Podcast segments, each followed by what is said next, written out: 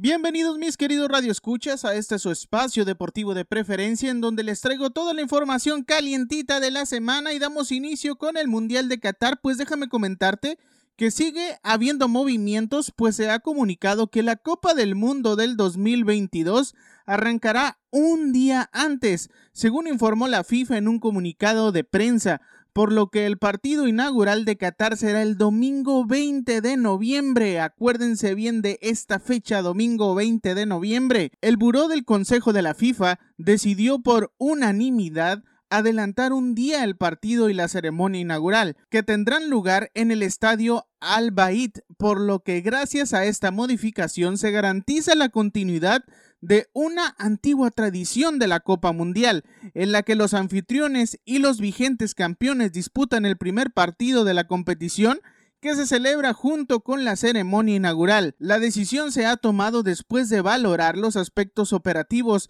y la repercusión que tendrá en el torneo, así como tras consultarlo con los principales grupos de interés y el país anfitrión que han estado de acuerdo. La FIFA también informó que el periodo de sesión de los jugadores mantendrá su inicio el 14 de noviembre como se ha decidido y se estipula en el reglamento sobre el estatuto y la transferencia de jugadores. Desde el 2016, el primer partido del torneo ha sido el país anfitrión pero la edición del 2022 estaba programada para comenzar el lunes 21 de noviembre con Senegal contra Países Bajos.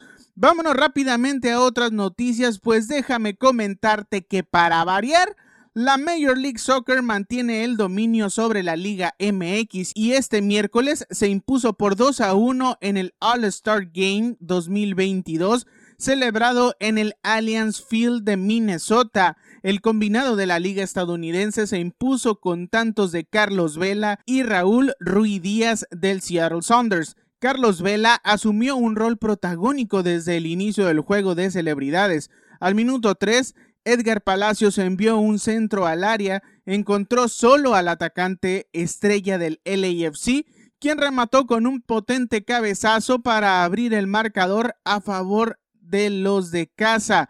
El primer tiempo del partido en el Allianz Field resultó entretenido. El equipo de la Liga de México encontró también los espacios para ir adelante y crear ocasiones de peligro, pero André Blake hizo lo propio para defender el arco.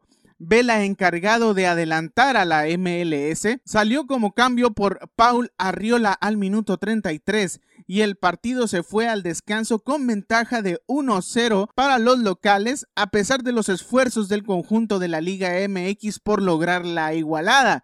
Y en la segunda mitad, ya en el segundo tiempo, pues la Major League Soccer sentenció el juego Jesús Angulo cometió una falta dentro del área sobre Carls Hill, quien se derrumbó en el césped. El árbitro marcó penal, sanción que debió ser validada en el bar.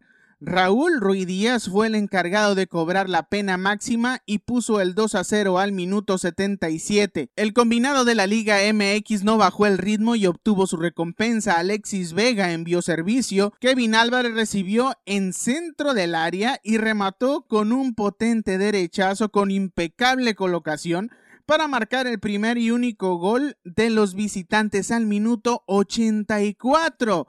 Vámonos con noticias de una de las tenistas más importantes del mundo y les estoy hablando de Serena Williams, pues resulta que llevando un ramo de flores y secándose una lágrima, Serena Williams saludó al estridente público este miércoles un día después de anunciar su próxima retirada del tenis.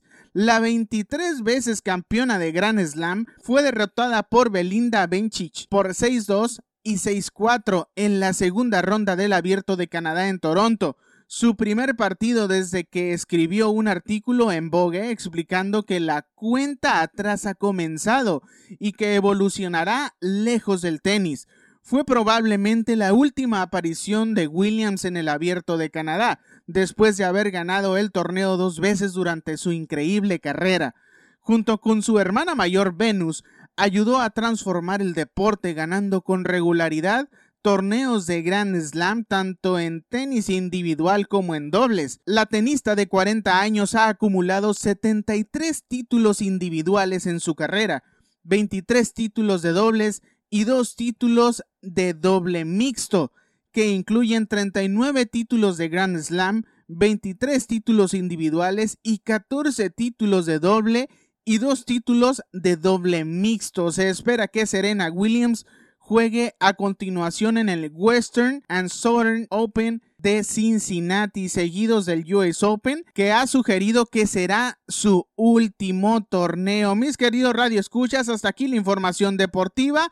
Que pases un delicioso fin de semana. Y recuerda que nosotros nos seguiremos escuchando el próximo viernes aquí en el mejor programa de la radio, en cabina con Tere Coronado.